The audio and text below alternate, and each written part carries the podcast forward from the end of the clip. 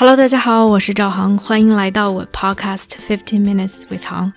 作为一名专业的人生教练，我专注于个人成长、内在探索。如果你对自己和他人充满好奇，想更深刻的了解自己，并通过行动创造属于自己的自由生活，那么我们一起踏上这个神奇的旅程吧。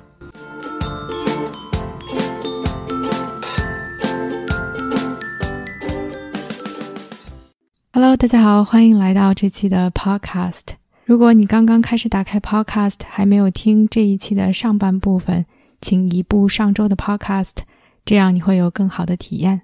如果你已经听完了上集，那么我们现在开始啦。先跟大家 recap 一下上期的内容。我询问了周围二十几个小伙伴，他们的工作岗位中什么是最重要的，老板最看重什么。根据他们的回答，我做了一系列的分析和思考。在上期节目中，分享了第一个自己的体会，就是主动的意义，以及在公司中我们对于主动的理解的欠缺。今天想跟大家分享另外两个自己的观察。第二点非常有趣的一个发现是，我其实并没有看到所谓国内或者是国外的区别，而看到的更多是不同的 industry。不同的领域、不同的行业，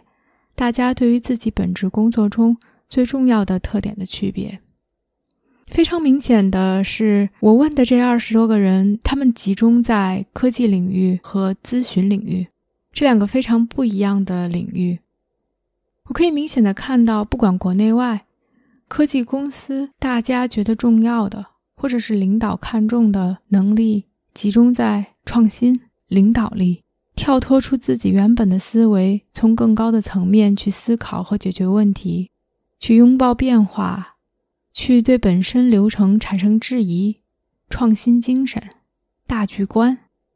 这些都是大家在给我的回答中的一些非常 distinct 的、非常不一样的一些词汇。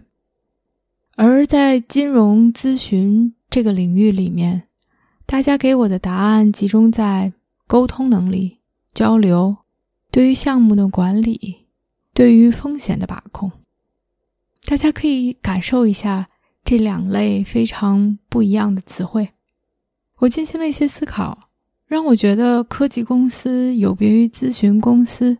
以及大家对于他们本职工作的认知的区别在于，科技公司是非常扁平、去中心化的组织结构，很多时候都是以项目制管理。而每一个 project 上面有不同的人在担任不同的角色。很多时候，一个团队中要有 developer 程序员，要有 designer 要有设计师，要有项目经理 PM，要有负责组织运营的人有 operations。更大的项目并不仅是这样的一些人，而是这样的一些团队，他们聚集在一起。其实每一个人 they got a saying。他们都有一定的话语权，他们代表了自己在这个公司这个特殊的领域里面的一些专家和专业的能力。每一个人想要表达的观点都是重要的，同时他们的一个决定也会对这个项目的走向，对于大家可以实现的目标有着至关重要的影响。而另外一点，科技公司让我觉得非常不一样的是，改变、多变、不确定。似乎就渗透在他们的血液里，changes in their blood。他们总是在不断的推陈出新，总是要去尝试一些新的东西。每一个产品都是在不停的 reiterate，在更新，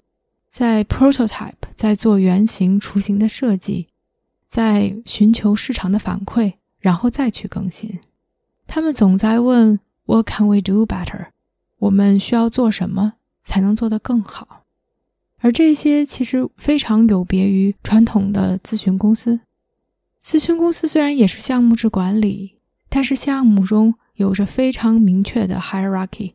这种等级制度。一般的项目总会有一个 partner，一个合伙人，一个 director 总监，有经理，有 senior，有 associate。所以从上到下有干活的，有 review 的。有负责分配任务的、管理项目的运营以及 budget 的，也有去和客户拉好关系，并且去看还有什么其他可以去 sell 的。当然，对于高级别的经理以及总监，他们每一个人手上都有不同的项目。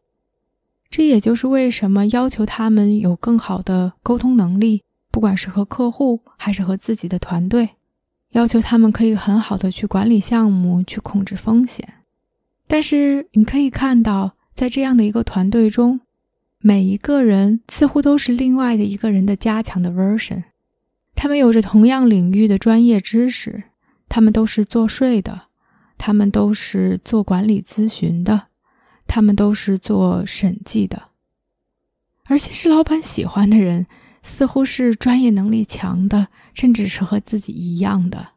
他们恨不得希望把自己 copy paste 成几个不同的 version，可以更好的把具体该做的活儿落实下去，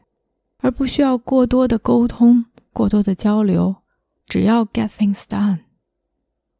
而当然，因为每一个人都有自己的不同、自己的 concern，所以上级更多的是在 deal with the difference，是需在处理这些各种各样的矛盾，而并非去 take advantage of everybody's strength，而并不是去更好的思考每个人的优势，把他们的长处更好的发挥出来，有利于项目的开展。而正是因为这种团队组成的不同，这种公司制度的不同，任务划分的不同，导致似乎在科技公司，不管你是刚入职的员工，还是做了很多年的 manager，你一进公司的瞬间，你就需要有一定的领导能力。而这一点似乎也符合到了我的观察，是科技公司更愿意 invest in coaching。而 coaching 在一些相对传统的领域里面，更多的 preserve 给 executive 给高管级别的人，才能有资格享受这样的一种 quote unquote 的特权。因为在下面办事的人，在从事每天具体工作的人，他们并不需要，起码公司并不 expect 他们有这样的一种领导力，因为在那样的一种等级制度中。很少会去强调一些创新，而更多的是 get the job done。而这些传统的公司其实 missing out 每一个人的这种 uniqueness，每一个人的这种独特性，以及他们的独特性可以给公司带来的财富。我之前在 firm 工作的时候，有一件事情印象非常深刻，是隔壁组的一个组员，非常新的一个新人。刚刚上了项目不久，就开始自己开发出一些工具。审计的很多程序是非常的 manual，需要手动进行，花费大量的时间，消耗人力，但其实并没有什么太多的技术含量。他会一些编程，于是他自己尝试写了一些程序，写了一些 code，去把这些繁琐的、非常简单且耗时的工作，用程序来代替。帮助那个项目节省了很多的时间和精力，也因为他的这些想法，他的这些特殊的贡献，使得他在我们地区甚至部门里面都小有声誉，也获得了更多的机会。然而，他编的这些工具并没有多么的高级。作为这么大的一个 firm，我们有自己的 data team，他们完全有能力去做这样的一些事情。然而，在那样的一种公司架构以及大家的 mindset 下面，这件事情从来都没有发生，而是每个人都专注在自己眼前的事情上。Data team 在负责数据的一些管理支持，直到其他的 team 给他们派一些活儿需要他们的帮助，而他们并不知道其他的团队每天在 deal with 的事情，以及如何可以更好的运用他们的技能。去帮助其他团队节省时间。每一个团队都是在自己的 silo 中运行，而不知道如何去相互帮助、相互 collaborate。忽然间蹦出了一个人，他似乎拥有两个不同 team 里面的一些特质。他有了一些新的想法，他更有 initiatives，他更想去做出一些改变。当然，这对他的职业发展有着很多的好处，然而，从公司的层面来讲，他开发的这些工具、这些 tools，最终在 limited scale 上被用到了，在这个项目上被用到了，在知道这个工具的人身上被用到了，然后就仅此而已了。他并没有发挥到更大的作用力、更大的影响力，去让这个地区甚至全国跨部门的人享受到他的优势。享受到它的 benefit，似乎改变这件事情就没有渗透到公司的文化当中，而它导致的结果是，更多的时候我们停留在如何把工作做完，如何去 copy paste 去年的方案，根据今年的不同形式做一点点改变，而没有真正的去问 How can we do this better？而每一个人都停留在更多的机械化的去 execute，去重复，去学习前人的经验，而缺少了真正的让公司鲜活、让公司可以去突破的这种创新的能力。我并不觉得传统的公司不需要突破、不需要创新，因为他们有太多的机会可以去更好的利用科学技术的力量。更好的去利用每一个人的独特性，每一个人的长处，每一个人的优势，而重要的是，他们需要把这些变成 part of the culture，变成文化中的一部分，让每个人更去想，也给每个人更大的平台，让他们可以去想，可以去施展。否则的话，其实传统的公司最终会被淘汰。科技会取代更多的人工繁杂重复的劳动，而真正的想要去创新、想要去发挥自己优势的人，你最终不会选择留在这样的一种抑制自己的声音、抑制自己创造力的公司。最后一点有趣的发现，其实是大家没有说的话。我觉得 sometimes。What is not said is as important as what is said。我们说出来的话和我们没有说的话一样的重要。一个有意思的发现是，没有一个人跟我说，我觉得做好我工作最重要的是我开心，或者是我老板最看重的是我的成长。当然，这可能跟我问问题的角度有关。我问：做好你的工作最重要的是什么？你的老板最看重的是什么？似乎完全是一个外界的导向，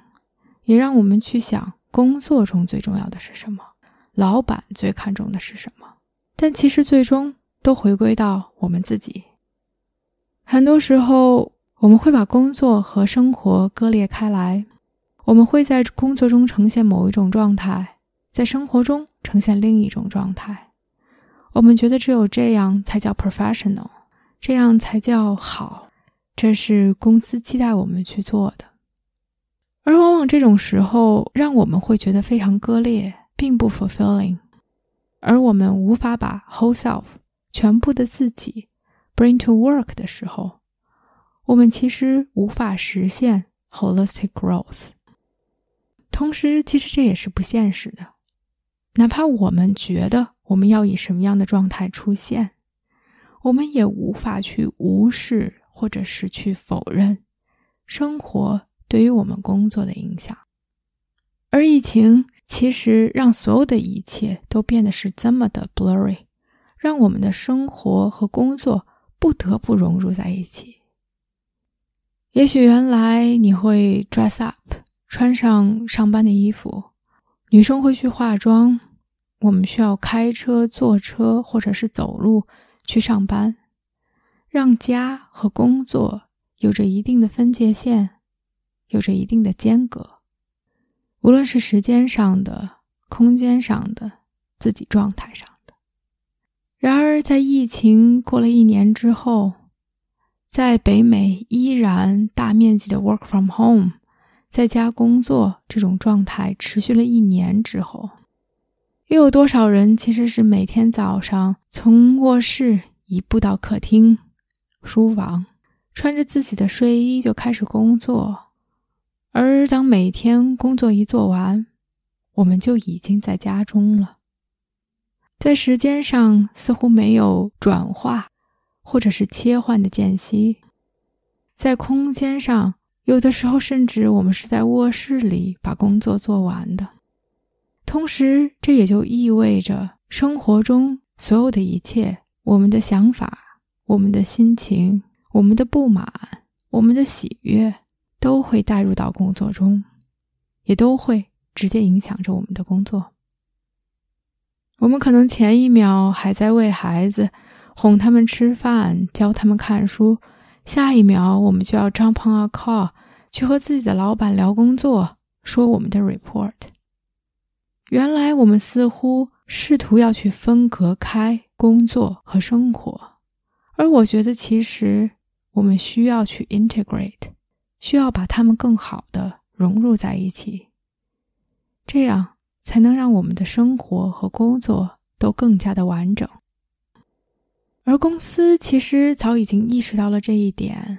很多公司开始花心思、花精力、花钱，身体健康上，在我们的 mental health 上，更多的提供 flexibility，工作和生活的这种 balance 和权衡。另外，近几年公司也开始逐渐的去注重谈论 social justice，社会上发生的一些现象，公司作为社会中重要的一个部分，他们的 responsibility。在之前，北美的 Black Lives Matters，反对黑人歧视，反对对于亚洲人的仇视这些运动中，很多公司的领导层都会站出来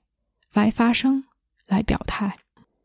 一方面这是公司的社会责任感，另一方面公司也意识到这些哪怕他们不说，员工在受到这些的影响，而他们会把这些影响带入到工作中。对于员工来说，我觉得首先我们要 honor 自己的需求，自己的 needs，不管是家庭的生活，社会上发生的现象。我们每天心情的起伏，这些都是我们的一部分，就像工作也是我们的一部分一样，它会相互影响着我们。我们可以正视他们，去接受他们，并觉得这些都是合理的、正常的。而在我们需要的时候，可以去 speak up，可以去谈论这些，可以去 normalize 我们的 experience。而对于领导层来讲，我们需要去 include 这些原来我们觉得所谓的 sensitive 敏感的话题，让它变成我们平时的语言，并且去不断的练习。因为其实很长一段时间，这些话题似乎 off limit，我们觉得不该去讨论它们，甚至我们不知道如何去讨论它们。所以，我觉得不管是员工也好，管理层也好。We all have a long way to go. 去 integrate，去接受自己的不同方面，并不认为那些都是合理正常的，可以融入到我们生活中的。我也好奇大家的想法或者是体会，欢迎大家留言告诉我，你觉得你的工作中最重要的是什么？